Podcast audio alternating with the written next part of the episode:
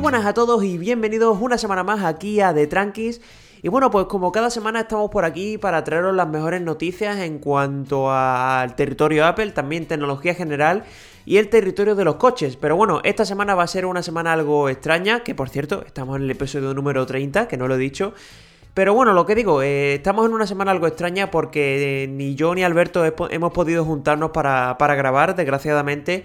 Y lo que hemos decidido es que yo voy a hacer la, sección de Apple, la sección de tecnología general, y él se va a centrar en la, sección de los coches. Así que todos los que queráis saber toda la información de los coches, os recomiendo que os quedéis porque, porque viene la cosa calentita, ya está todo un poquito más en funcionamiento. Y como digo, vais a tener información pues bastante suculenta.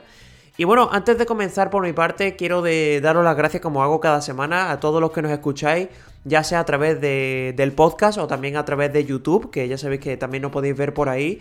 Y como siempre recordaros que a través de Telegram también os podéis seguir o bueno, ya sabéis que tenemos un canal en Telegram en el que vamos pues anunciando todos los nuevos vídeos que vamos subiendo, también los podcasts y también pues si queréis preguntarnos alguna cosilla o conversar con nosotros, ahí lo vais a tener que bueno, que cada vez vais siendo algunos más en la comunidad y desde aquí se agradece un montón. Y bueno, también en la descripción encontráis nuestro, nuestro Twitter, nuestro Instagram, en el que también os podéis dejar preguntas. Y bueno, que estamos para ahí para, para responderos a todos los que nos preguntéis o incluso hablar con vosotros, que, que de verdad que nos encanta. Y de hecho, muchísimas gracias a todos los que nos dejáis comentarios en YouTube, ya sean buenos o malos, porque bueno, por lo menos sabemos que nos estáis viendo y que nuestra información llega, ¿no? Que al final lo que es lo que estamos buscando.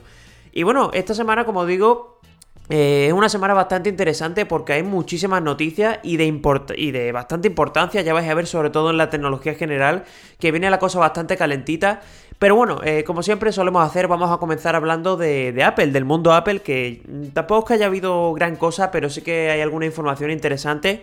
Como por ejemplo que Apple eh, ya está barajando una posible fecha de lanzamiento del iPhone 9 en este caso. Eh, venimos hablando las anteriores semanas de que se va a llevar iPhone SE de segunda generación.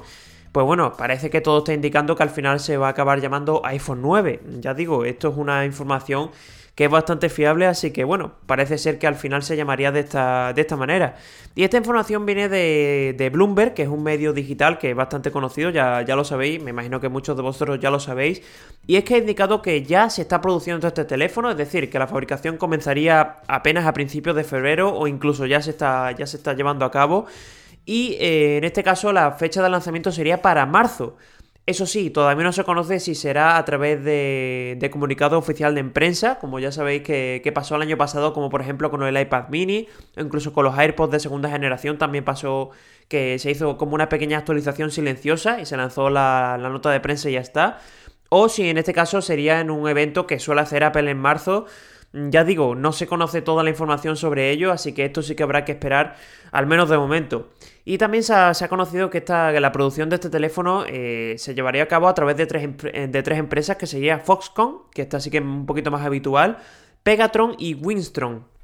Estos son los tres nombres de la empresa, que queréis que os diga. Tampoco es que, sea aquí nada, nada revolucionario, pero eso sí, Foxconn es una empresa que, Apple suele trabajar con ellos y en este caso pues ha confiado también para, realizar este iPhone de este iPhone 9 en este caso. Y como digo, pues no se sabe si llegará en forma de actualización silenciosa, si llegará en una Keynote yo por mi parte sé que el año pasado le salió bastante bien la estrategia de, la presentación que hicieron con los iPad mini, también con los AirPods de segunda generación. Son productos que se han vendido muy bien, es una realidad. Y además tenemos que tener en cuenta que a Apple no le ha costado nada eh, hacer una keynote, es decir, no ha tenido gastos en ese sentido. Sí que la hizo para, para anunciar todo el tema del Apple TV Plus y demás, pero en este caso, eh, bueno, y también para la Apple Arcade, no, no lo olvidemos. Y como digo, pues en cuanto a ventas de hardware le está yendo muy bien e incluso me imagino que, optarán por esta opción de hacer una actualización silenciosa para este teléfono, sobre todo porque viendo lo que lo bien que le fue el año pasado, pues no me extrañaría nada que para este año repitiese la estrategia. No sé, veremos a ver a ver qué, qué acaban decidiendo. Y bueno, vamos a continuar con una noticia que me ha llamado muchísimo la atención y es que eh, el iPhone 12 se ha filtrado que podría llegar, bueno, el iPhone 12, vamos a dejarlo en iPhone 12, no sabemos si se acabará llamando así o no, pero bueno, el caso, que el iPhone 12 llegaría con un nuevo color, como ya pasó con el iPhone 11 Pro, que ya sabéis que llegó con un color eh, verde, que está bastante chulo, verde noche me, parece que se llamaba, y en este caso pues se ha filtrado que podría llegar con un nuevo color, en este caso se, se, se llamaría eh, Midnight Green, Garen, perdón, Midnight Garen, Midnight Green, no, Midnight Green. Eh, en este caso sería un color eh, azul marino, para que os cogáis una idea, sería mm, prácticamente lo mismo que tenemos en el verde con este cristal esmerilado en la parte trasera, pero en este caso en vez de ser verde sería de color azul oscuro, en este caso.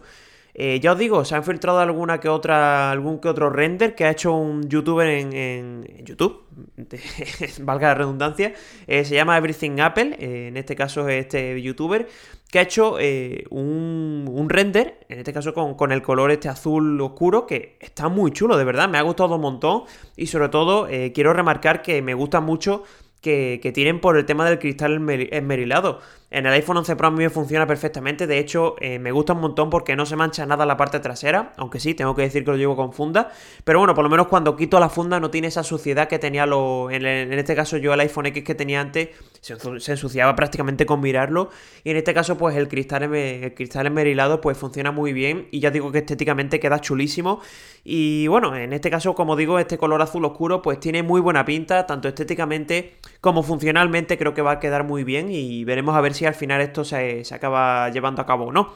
Y bueno, también una cosa interesante es saber si, si, este color viene a sustituir al verde o si va a ser complementario, es decir, si en la siguiente generación vamos a seguir contando con el color negro que solemos tener, color blanco, color oro, también el color verde y este color azul, o si este color azul eh, sustituye al color verde. Esto es una cosa que no se sabe y bueno, que tampoco se sabe si va a salir sí o sí este color, pero, pero que tengáis en cuenta que puede llegar.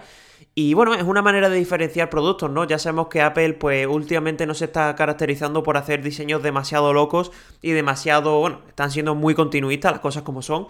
Y como digo, pues sería una forma de diferenciar los productos. Yo por mi parte me encantaría que se cambiase sobre todo el diseño de la parte frontal, porque bueno, eh, la parte trasera más o menos mm, está bien y además este año se ha cambiado con el tema de la triple cámara y tal, pues le ha quedado bastante chulo. Y como digo, a mí me gustaría que la revolución llegase a la parte frontal con un notch más pequeño y tal. No sé, veremos a ver qué, no, qué nos depara la marca, pero bueno, este año 2020 la verdad es que, tiene muy buena pinta y veremos a ver con qué nos sorprende la compañía, que es lo que, a lo que estamos aquí atentos. Y bueno, vamos a finalizar con el apartado de Apple con una noticia que ya comentamos la semana pasada, que era que la Unión Europea tenía la intención de, hacer un cargador único para todos los dispositivos. En este caso se, basaría en el USB tipo C. Y Apple pues se ha pronunciado al respecto. Ya dijimos la semana pasada que tenían la intención de quitar todos los, todos los conectores, es decir, de hacer todo inalámbrico, con la carga inalámbrica y todo. Pues en este caso Apple ha dicho que, esto sería muy perjudicial. De hecho, han contratado una empresa especializada en este tipo de análisis y han hecho un análisis económico de, todo lo que supondría este cambio del USB tipo, bueno, del caso del Lightning al USB tipo C. Y están diciendo que hay muchas personas que tienen este conector Lightning que sería pues mucho más perjudicial que, el beneficio que se sacaría. De hecho, esta empresa se, llama Copenhagen Economics, que es la empresa que, que, ha contratado a Apple para hacer este estudio. Y bueno, eh, leo textualmente porque es muy interesante y dice, la evidencia que hemos encontrado ha sido clara. El daño al consumidor como consecuencia de la regulación de un conector único, 1.500 millones de euros, es significativamente mayor que cualquier beneficio medioambiental, que serían de 13 millones de euros. Como digo, eh, mucha diferencia en cuanto, en cuanto a dinero eh, llama mucho la atención porque yo no era consciente de todo este tema. Y una cosa que sí que no me ha gustado por parte de Apple es que ha dicho que esto mermaría la economía. Bueno, esto sí, esto sí me parece, me parece que sí podría ser verdad porque ya sabemos que Apple vende muchísimo con, con el tema del conector Lightning e incluso empresas de terceros venden muchas cosas con este tipo de conector y sacan bastante dinero. Y una cosa que, como digo, que no me gusta es que perjudicaría a la innovación. No sé, yo creo que el USB tipo C a día de hoy es el futuro. El Lightning, pues sí, funciona bien y tal, pero, pero no sé, esto ya de la innovación un poco más a, a vista de Apple, no sé si en la vida real esto sería así o no, pero bueno, es una pequeña opinión mía, no sé qué opinaréis vosotros, de hecho si queréis dejarme vuestra opinión en los comentarios, pues de verdad que me interesa porque es un tema que, puede llegar a debate y creo que, que, está bastante bien. Y bueno, en cuanto a eliminación de cable, ya digo, Apple tiene, en teoría se está filtrando que tendría la intención de quitar todos los conectores, ya los comentamos la semana pasada que a mí personalmente esto no me gusta porque siempre creo que es interesante poder conectar vuestro teléfono a un ordenador o a cualquier, incluso a un iPad, es decir, en, cualquier eh, tipo de dispositivo. Y no sé, al, final, al fin y al cabo creo que la transferencia mediante cable debe, debe estar ahí porque creo que es más rápida y bueno, creo no, es más rápida, eso está más que comprobado que, la tecnología inalámbrica y sería una pena, ¿no? Sería una pena que Apple decidiese esto si es verdad que al final nos, acabaríamos acostumbrando como ya pasó con el Jazz de, con el de 3.5 pero no sé, creo que esto sí que es un poquito más delicado. Eh, dejar de lado todo el tema alámbrico a día de hoy creo que está bastante difícil. Veremos a ver en qué trabaja Apple y al final qué acaba diciendo, pero bueno, mm, yo con que el usuario no sea el, perjudicado, me daría, me daría por satisfecho. Bueno, pues continuamos con este episodio número 30 y nos vamos a ir con las noticias de tecnología general, que bueno, que en este caso ya os he dicho al principio que son muy interesantes y bueno, voy a comenzar ya hablando de ellas porque como digo, os van a gustar un montón. Y vamos a empezar a hablar de Pocophone, que ya os comentamos la semana pasada, que me parece que fue el presidente o el vicepresidente de la, de la marca que dijo que, que se iba a independizar de Xiaomi, iban a lanzar nuevos teléfonos y tal. Pues bueno, esta semana se ha lanzado un tweet por parte de la propia empresa de Pocophone, es decir, del Twitter oficial de Pocophone, y se ha lanzado un vídeo, mm, bueno, ya os tengo que decir, intentaré dejarlo a través de YouTube para que lo veáis, pero es algo cantoso, ¿no? Parece eso el Call of Duty, para que os hagáis una idea, no sé, es un poco raro. Y lo que se viene a decir es que comienza la segunda temporada, episodio número uno de Pocophone. Ya os digo, es un vídeo algo cantoso, os, lo dejaré para que lo veáis, es algo, bueno, puede ser, llegar a ser gracioso, no sé, a mí me parece algo muy cantoso, eso un poco opinión personal. Pero como digo, esto es lo que viene a, decir es que no solo vamos a ver un teléfono, o bueno, esto es lo que intuimos todos, porque bueno, ya sabéis que las temporadas tienen varios episodios, y en este caso se está comenzando la segunda temporada, porque bueno, ya se presentó el Pocophone F1, esa sería la primera temporada, dejémoslo ahí. Y bueno, en este caso pues sería el primer episodio que vendría junto al Pocophone X2. Eh, ya lo dijimos la semana pasada, que no sabíamos si se iba a llamar X2, F2 y tal. Pues en este caso eh, va a haber un teléfono que va a ser el Pocophone X2, otro teléfono que va a ser el Pocophone F2 y también se va a presentar el Pocophone F2 Lite, o bueno, por lo menos eso están diciendo los rumores. Y muy relacionado a ello viene un vídeo que se ha filtrado esta misma semana y que sería en teoría el Pocophone X2 y es básicamente para que os hagáis una idea eh, lo que veíamos en el Redmi K30, pues lo mismo. Es decir, la parte trasera es exactamente igual, lo único que en vez de encontrar el, logo de Xiaomi, eh, pone poco. A ver, a mí el vídeo me genera alguna duda porque que ponga poco solo es algo raro. No sé, eh, a mí me resulta algo raro, ya os digo, intentaré dejaroslo para que lo veáis, pero, pero a mí me suena algo extraño y sobre todo porque lo más lógico es que el Pocophone F2 y el F2 Lite fuesen, en, el, en este caso el, F2 Lite fuera el K30 y el Pocophone F2 fuera el K30 Pro. Ya os digo, es algo raro que este X2 sea al final el Redmi K30, no sé, no sé qué acabarán haciendo, pero ya os digo que esta es la información que tenemos a día de hoy, una información interesante y como digo, algo rara. Eh, a ver, esto es, eso sí, está más que confirmado que algo va a salir porque el Twitter oficial, repito, de, de lo, ha sacado. Pero veremos a ver la siguiente semana si se conoce algo. No se sabe absolutamente nada de fechas de presentación ni de posibles salidas. Así que lo dicho, esperemos que las próximas semanas conozcamos algo más de información y lo, traer, lo, podamos traer aquí al podcast porque, bueno, estamos aquí para informaros que es la intención. Y bueno, eh, no nos salimos de Xiaomi. Bueno, en este caso sí, Pocophone está independenciado ya de Xiaomi, pero no deja de ser lo mismo. Pero bueno, como digo, no nos salimos de Xiaomi. Porque esta semana se, el vicepresidente de Xiaomi, que se llama, no sé, un nombre muy raro, mm, no lo tengo por aquí apuntado, pero bueno, ya digo, un nombre súper extraño, eh, ha lanzado un tweet, eh, bueno, en este caso no ha sido un Twitter, ha sido una pequeña encuesta a través de Weibo, que es una red social china, y ha lanzado una encuesta sobre, mm, bueno, una encuesta para los usuarios de sobre qué empresa de fotografía nos gustaría a nosotros que colaborase Xiaomi. Y esto ha generado un montón de dudas, porque por ejemplo está Canon, está Nikon, está Hasselblad, y de hecho esta última es la que, la que ha ganado. Hasselblad es la que han elegido todos los usuarios para que Xiaomi, eh, bueno, con lo que les gustaría que Xiaomi colaborase en el futuro. Ya os digo, esto parece una intención por parte de la marca de acercarse a una posible colaboración con otras empresas. Esto ya sabemos que lo hacen bastantes marcas, como ya puede ser Huawei con Leica, o incluso Nokia con Carl Zeiss, o incluso la propia Motorola ya colaboró con Hasselblad con un, moto, con un Motomod que yo en este caso no tuve la ocasión de probarlo, pero sí viendo algunos vídeos se veía que era penoso, lo único que destacaba era el zoom. Pero como digo, parece ser que esta es la información que tenemos a día de hoy. No se sabe si esto acabará llegando y si finalmente acabará siendo Hasselblad. Pero bueno, algo interesante es esto, ¿no? Que parece que Xiaomi está intentando mejorar su fotografía. Obviamente esto vendrá eh, mm, repercutido en el precio del teléfono, por lo menos eso es lo que pensamos a día de hoy. Y bueno, esperemos que sobre todo no se quede en algo de marketing, ¿no? Ya como le pasó a Motorola, que en el caso de Hasselblad, pues se quedó algo más como anécdota de marketing, porque ya digo que el motomod no era demasiado bueno. Eso sí, empresas como, como Leica y Huawei sí que han hecho un buen trabajo. Y veremos al final si esto llega, porque bueno, para los usuarios al final esto es algo positivo. Y lo dicho, si no acaba repercutiendo demasiado en el precio, pues sí que me puede llegar a parecer algo interesante. Pero lo dicho, esto viene a ser algo de rumores más que nada, pero bueno, lo dicho, ya veremos la siguiente semana si hay más información al respecto. Y bueno, pasamos con otra marca interesante últimamente que es Realme, que de hecho os tengo que decir que este, bueno, de hecho me debería llegar hoy, que son los Realme eh, Buds Wireless, que lo compré hace 2-3 días y hoy me llega. Y bueno, intentaré traeros el análisis lo más rápido posible, incluso el unboxing por si os interesa. Y bueno, esta semana se ha filtrado una pulsera que podría llegar a competir directamente con la Mi Band 4. Aunque bueno, en el titular se dice la Mi Band 4, pero en cuanto a lo que se ve, a mí me parece que vendría más a, rivalizar con la Mi Band 3 o con la o con la Galaxy Fit de Samsung, me parece algo un, un concepto algo más parecido a ese. Y ya os digo, a mí es una cosa que no me ha gustado demasiado porque sí, eh, el diseño está bastante chulo, eh, básicamente es lo que tenemos en la Mi Band 3, es decir, podemos sacar la casulita, intercambiar las correas y tal. De hecho, la correa que viene es de color amarillo, eh, color que tiene Realme para, para sus productos, o por lo menos ese es el que se caracteriza la marca. Y ya os digo, la pantalla sería OLED de 0,78 pulgadas.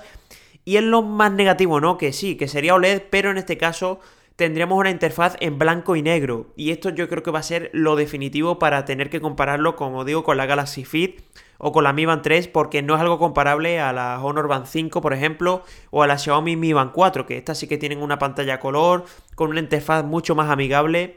Y bueno, al final lo que va a, decir de, de, esta, de esta pulsera que sea buena o mala, al final va a ser tanto la aplicación como las funciones que traiga, ¿no? Ya sabemos que, por ejemplo, las pulseras de Xiaomi, la mayor baza que tienen para mí creo que es Mi Fit, que funciona muy bien, la aplicación de, de Mi Fit, que al final nos da una información muy concreta, también da muy buenos resultados, al igual que hace Huawei con su Honor, con su Honor Band o con sus su, eh, pulseras de Huawei propias. Y como digo, pues al final esto va a ser lo que marque si la empresa Realme se mete bien en este mercado o no. Se está rumoreando un precio de alrededor de 20 euros y bueno, ya os digo, eh, por ejemplo, ahora mi Band 3 la podemos la he encontrado yo últimamente a, través de algunas marcas y tal, a través de algunas de algunas tiendas, perdón, por unos 16 euros así, así que bueno, eh, sí que se, se mete en un terreno algo fangoso. Veremos a ver cómo le sale la jugada, pero ya digo, a mí personalmente creo que se deberían haber metido, pero con una, con una pulsera algo más avanzada, ¿no? Con pantalla color, con funciones algo más avanzadas en este caso. No sé, veremos a ver qué nos acaban presentando. Sobre todo también, como digo, tanto las funciones como la, como la aplicación van a ser al final lo que, lo que marquen si este producto va a estar bien o no. Y bueno, recordaros, esta semana vais a tener eh, el unboxing, o eso espero, de, de los Realme Bot Wireless aquí en el canal. Así que bueno, os lo recomiendo que lo veáis porque, ya digo, un precio de 40 euros que me han costado creo que va a ser una, una, una, sobre todo, una competencia muy sana a, lo que encontramos en Xiaomi con, con, su neckband, que son este tipo de auriculares, y veremos a ver si al final son recomendables o no, que al final es lo más interesante. Y bueno, voy a finalizar con dos noticias muy, muy, muy, muy interesantes, y estas sí que me parecen relevantes. Y son dos eventos importantes como son el primero de ellos, el Google I.O., que ya se sabe la, toda la información de cuándo va a ser, que va a ser el próximo 12 de mayo. Interesante sobre todo porque ya sabéis que el año pasado se presentaron los Google Pixel 3A y 3A XL, así que todo se presupone que este año se van a presentar los 4A y 4A XL y el posible 4A con 5G que se, que se rumoreaba, veremos a ver si esto acaba llegando o no. Y como digo, este evento se va a realizar los 12, 13 y 14 de mayo de 2020 y en este caso pues se van a conocer todas las novedades de Android 11, que ya sería la nueva versión de Android, también estos Google Pixel 4a, o eso se presupone. Y también se está rumoreando mucho eh, nuevos servicios por parte de Google. Ya sabéis que tenemos Google Drive y algún que otro servicio más. Pues en este caso se supone que Google ha estado trabajando en alguno que otro más. Veremos a ver si esto es verdad o no, pero bueno, ya os contaremos más información a medida que se vaya acercando y también cuando, cuando se haga la presentación. Pues obviamente os vamos a traer toda la información para que, para que lo conozcáis de, primera mano. Así que bueno, eh, bastante interesante que sepáis que esto se va a, realizar donde siempre, que es en el, en el anfiteatro Shoreline, y que se, se, ubica en Mountain View, que es la empresa donde tiene la sede. Así que bueno, nada raro en este caso, así que veremos a ver qué, qué acaban presentando y sobre todo de cara a los usuarios a ver qué, qué novedades nos traen. Y bueno, eh, la segunda noticia interesante que os traía esta semana, y me parece esta sí de especial relevancia, me imagino que lo hubiéramos dejado para el freestyle, pero como en esta semana no va a haber, lo meto aquí, y es que Disney Plus adelanta su fecha de, su fecha de llegada aquí a España. Bueno, no solo a España, a algún que otro país más. Pero bueno, eh, una información muy interesante porque se dice que llegará, bueno, se dice no, lo ha dicho la propia Disney, y es que llegará el 24 de marzo a un precio de 6,99 euros, es decir, 7 euros al mes. E incluso tenemos una opción de pagarlo anual, que sería 69,99, es decir, 70 euros al, año, perdón, he dicho al mes. Y bueno, un precio súper interesante. Ya os digo, no solo va a llegar a España, también va a llegar a Reino Unido, Francia, Alemania, Italia, Austria, Suiza e Irlanda. Y como digo, lo más interesante es que mantiene los precios que ya tenemos, por ejemplo, en países como Holanda. Y a ver, es que viene con todo. Ya sabemos que Disney pues tiene mucho músculo. De hecho, ha lanzado alguna que otra información con, respecto a lo que trae integrado. Que son, por ejemplo, Marvel, Star Wars, eh, animación de Disney y Pixar. Y también National Geographic. Así que, como digo, eh, contenido muy interesante. Y de hecho también se ha dicho que va a traer contenido exclusivo en cuanto a películas y tal de Disney propiamente dichas. Así que como digo, en cuanto a precio me parece un precio brutal y un catálogo que, Disney ya sabemos el músculo que tiene, lo, vuelvo a repetir. Y veremos a ver con qué nos acaban sorprendiendo, pero tiene muy buena pinta este, este, esta plataforma y yo sinceramente creo que la probaré porque, como digo, no me parece para nada un mal precio. Veremos a ver también si llega con el clásico mes gratis y en ese caso pues, pues lo probaremos aquí y os comentaremos nuestras impresiones. Y bueno, también interesante es que se han dicho eh, alguna que otra información en cuanto a cuántas pantallas se van a poder ver a la vez o incluso cuántos dispositivos a la vez vamos a poder utilizarlo. Y se ha dicho que van a ser hasta cuatro dispositivos a la vez. Así que bueno, una cantidad me parece relevante porque ya sabéis que Netflix eh, estas cuatro pantallas solo lo puede tener en, el, la opción más cara, que me parece que son ya casi 16, 17 euros, me parece que era. No me eché mucho, mucha cuenta, pero creo que por ahí anda. Y como digo, también se, puede descargar hasta 10 dispositivos a la, a la, vez de forma ilimitada. Es decir, si tenemos 10 teléfonos, pues podemos descargar contenido en esos 10. Eso sí, tan solo en 4 de ellos vamos a poder verlo simultáneamente. Pero como digo, eh, también vamos a, tener, eh, vamos a poder tener 7 perfiles de usuario distintos y también vamos a poder establecer controles parentales. Ya os digo, 7 eh, euros con todo este catálogo, con todas estas funciones pues que me parece un precio rompedor y una empresa que viene muy fuerte. Ya sabemos que tiene muy buena competencia, como son Netflix, HBO y tal. Pero bueno, es que Disney viene aquí a, romper el mercado y creo que le va a salir bien. Ya digo, yo soy una persona que creo que lo va a contratar porque el precio no me parece para nada malo. Y el, y el catálogo pues creo que va a ser interesante, sobre todo para, para toda la gente que nos gusta al final Disney, que es para lo que está hecho, ¿no? Y bueno, nada, hasta aquí estas noticias tanto de Apple como de tecnología general. Ahora vamos a pasar a hablar de, los coches. En este caso voy a dejar yo a Alberto. Y nada, eh, espero que os haya gustado mi parte de este episodio número 30. De verdad, muchas gracias a todos los que nos escucháis semana tras semana. Y nada, os dejo con Alberto eh, hablando de coches. Así que nada, por mi parte un saludo y nos vemos la semana que viene. Muy buenas a todos y bienvenidos al apartado automovilístico en The Tranquis. Eh, ya mi compañero Daniel eh, os ha dicho que, bueno, esta semana estamos por separado, no hemos logrado coincidir. Así que, bueno, él ha grabado la parte de. que ya habréis escuchado, la parte de Apple y tecnología general. Y bueno, a mí, pues me queda la de siempre, la de los coches. Y bueno, la verdad es que esta semana la. ha venido un poco escasa de, noticias, pero eh, ha destacado una y es la primera la que, la que afrontaremos. Y es nada más y nada menos la despedida del amado Suzuki Jimny. Y es que se despide de, Europa después de varios años de comercialización. Y bueno, se ha despedido de Europa por varios motivos. Eh, su muerte ha venido ocasionada por varias heridas, digamos. Y bueno, la primera y no menos importante es eh, que ha muerto, podríamos decir, de éxito. Y es que el, nivel de venta que ha tenido este coche es mucho más alto de, lo esperado, por la marca, claro.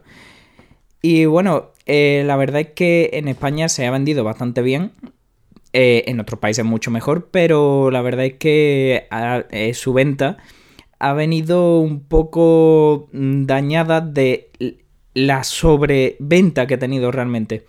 Y bueno, eh, han vendido muchas más unidades mundialmente de la que han podido fabricar.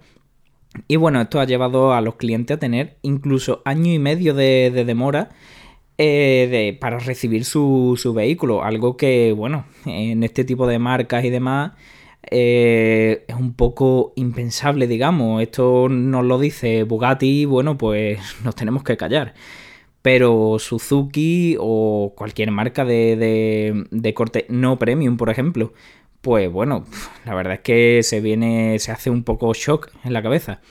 Y bueno, la capacidad de, fabricación de este coche estaba establecido, eh, Suzuki la estableció en su fábrica de 60.000 unidades anuales, lo cual las cuales ya os digo que se han quedado muy cortas. Eh, esto, eh, por ejemplo, mira, en Japón se han vendido, eh, por decir una, un, país en el que más se ha vendido ha sido Japón y se han vendido 41.000 unidades. O sea, muchísimo. Eh, esto os podéis imaginar en el mundo entero, claro. después ha ido Alemania, Italia y demás, que son los, países que, copan el podium de ventas de este coche. Y bueno, eh, la verdad es que eso, el, nivel de venta ha sido muy por encima y la marca tampoco ha puesto mucho empeño en, arreglar esto, en, hacer la fábrica más grande o eh, eh, actualizarla, cualquier cosa, ¿no? Para, aumentar la capacidad de producción del coche. Pero bueno, esto es cosa de la marca. Así que bueno, pero la razón principal de abandonar Europa eh, ha sido la, alta. Eh, el alto. Las altas emisiones que emite este coche. Y bueno, su motor es el 1.5 atmosférico de, de, gasolina.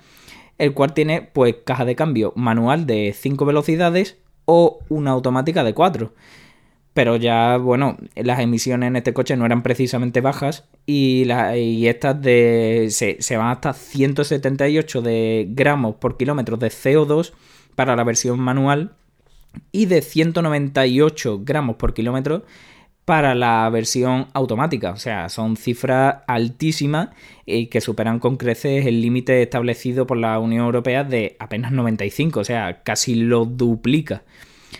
Bastante. Por lo que, bueno, esto al final habría acarreado unas multas para la marca prácticamente insalvables.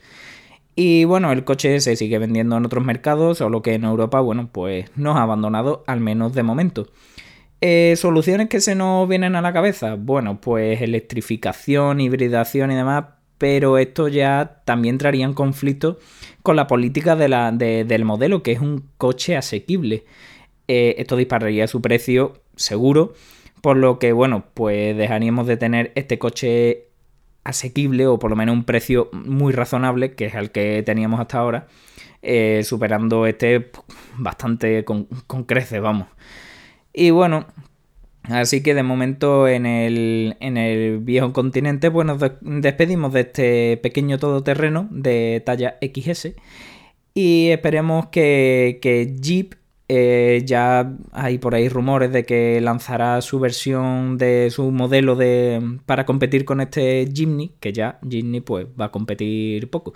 Vendría a ocupar un lugar en el mercado, en este nicho de mercado que, bueno, ya sería prácticamente un monopolio para él, ya que el Jimny pues no está. Hasta que volviese, quedaría para él entero. Y bueno, eh, para terminar, decir que como hay amores que matan, pues qué mejor ejemplo que este. Bueno, la siguiente noticia ya son dos noticias un poco así más pequeñitas, porque bueno, como he dicho, esta semana ha venido un poco sosita. Eh, y bueno, eh, nos ha venido la confirmación de, por parte de Skoda de que el Octavia RS estrenará una motorización híbrida enchufable. Eh, esta se comercializará junto a, a, los modelos que ya conocemos, los puramente de gasolina o diésel, Y bueno, esta vendrá a llamarse eh, Skoda Octavia RS IV. Eh, son las siglas que le pone la marca a sus versiones híbridas enchufables y de la cual ya hemos conocido en esta generación eh, su modelo IV, que no es RS, claro, simplemente híbrido enchufable, que lo ha estrenado, pues, como he dicho, en esta generación.